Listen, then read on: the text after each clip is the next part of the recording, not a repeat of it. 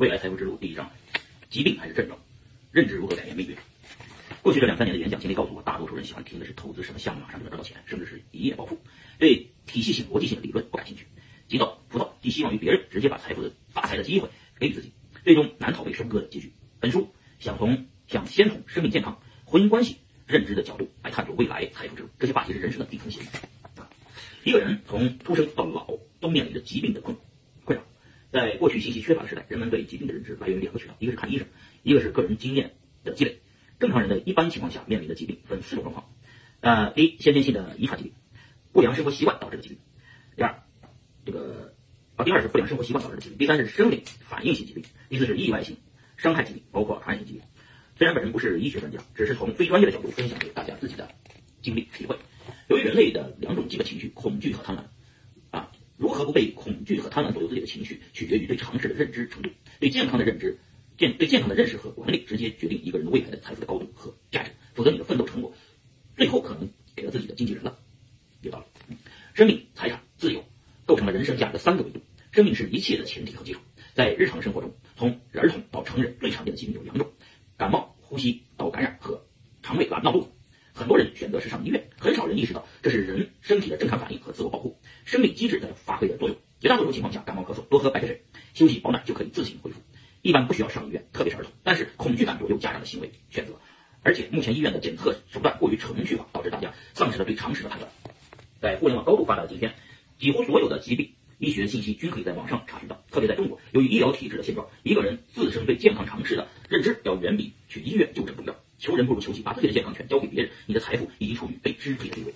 明白了？嗯，健康这个话题，这是一个讲故事的年代。几年前和朋友吃麻辣火锅，喝了至少半斤白酒，第二天醒来肚子疼的不行，而且小便直接不畅，喝水也不解决问题，只好去医院。在海淀的一家大医院，医生一阵检查，折腾半天，说是急性前列腺炎，直接一个星期的抗生素吊瓶没有效果。对一个男人来说啊，前列腺有问题，用药却无效，必定是一阵恐慌、惊恐，认为是医生医术有限，又跑到了一家海淀最牛的医院去挂呃特需门诊。由于人太多，直接检查。检查的结果出来，史医生已经下班走了。医生很负责任的给我留一封信：王先生，我下午有手术，你可以下午五点到某某医院来找我，千万别去街上的医院治疗。本人甚为感动，下午准准时赴约，开的药是当时最好的先锋六号。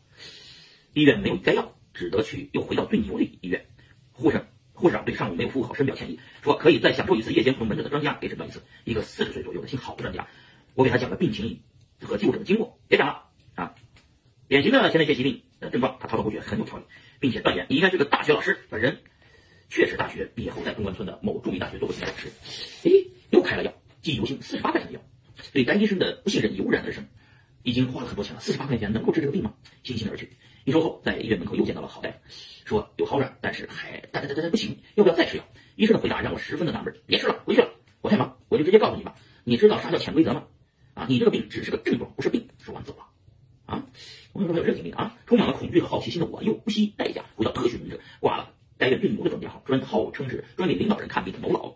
讲过经历，该某该老沉默一一会儿说，前列腺炎泡热水澡是比较好的治疗方案。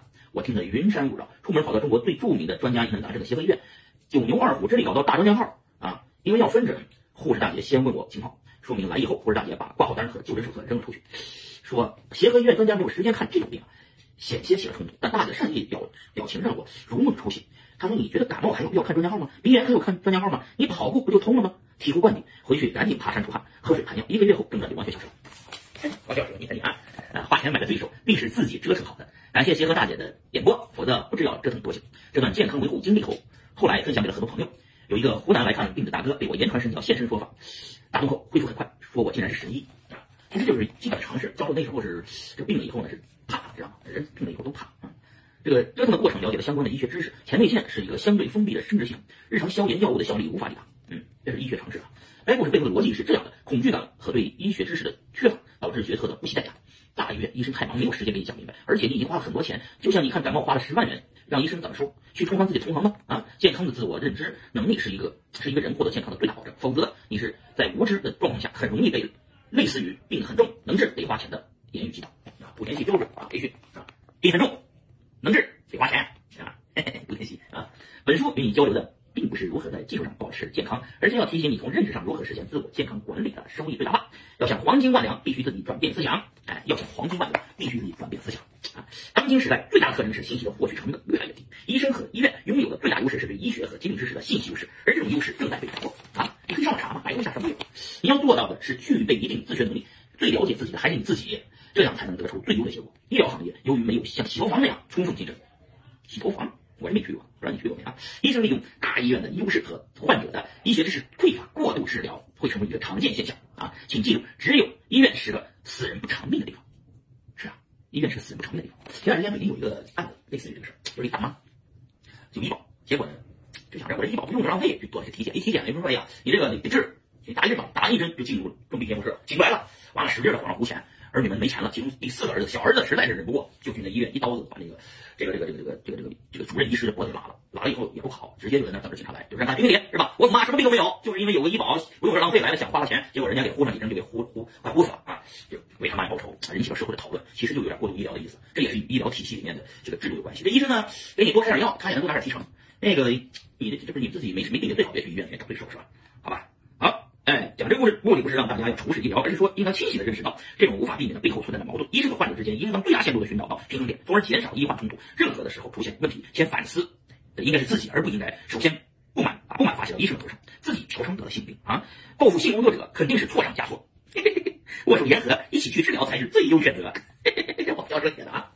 在中国，关于医疗改革的思路啊，分为两种声音，一种是主张医院应该像公司一样的放开竞争啊，像洗头房一样放开竞争，是吧？首先把医院的创立应该放开，医疗和医药价格放开啊，通过竞争来实现对患者的保护。另一种观点认为，医生和患者之间有严重的信息不对称，所以必须由政府来主导监管、监督运营。咱们大道理不讲了，如果医院像西方一样竞争，你投资五千万开诊所啊，来了个感冒患者，各种的检查流水线一遍花上了上万元，难道你五千万的投资不要了吗？啊，面临市场竞争倒闭的风险，你敢乱开药吗？啊，竞争才是最大的约束。是吧？竞争才是最大的约束。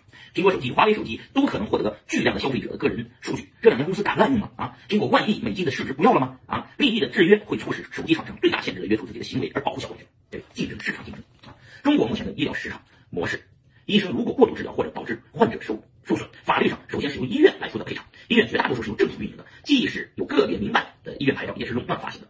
观察一下，所有的消费者受益最大的地方，就是竞争最充分的行业啊。随着科技的发展，大数据的运营。运用机器人的诊断正在正确率一定高于单个医生的水平，因为单个医生的医学信息量是无法和机器人相比的。以往以往患者吃亏上当是因为信息屏蔽，到了大医院看病难，能找门口的黄牛解决啊，就不要找关系。黄牛代表市场，关系代表了权力，市场的效率是最高的。哎，是啊，市场效率是最高。在中国能搞懂这层逻辑的，你就是大半个经济学家了。你的健康，你做主，你的人生，这才是第一财富。健康是人类繁衍生息的保证。在传统社会，讲到人类的传承，必然要探索婚姻的。这个话题，人类诞生的第一个社会制度就是婚姻制度。婚姻制度是一切其他社会制度的前提。新中国成立以后颁布的第一大法不是宪法，而是一九五零年十月颁布的婚姻法。宪法是一九五四年才颁布的。嗯，婚姻法的条文除了开宗明义讲恋爱自由、婚姻自由，其他绝大部分讲的都是离婚的内容。离核心的围绕离婚后子女的抚养和老人的赡养，包括财产的继承分割等问题展开。啊，婚姻问题来讲，这个教授是马上要讲婚姻吗？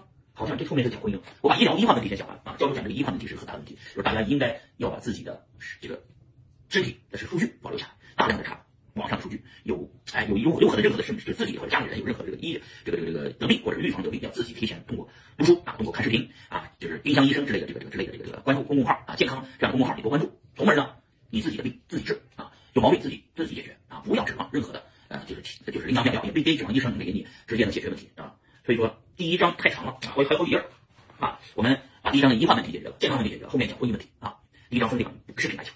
好，第二章开第二第一章第二节下一个视频讲咱们关关注我的微博啊，更新。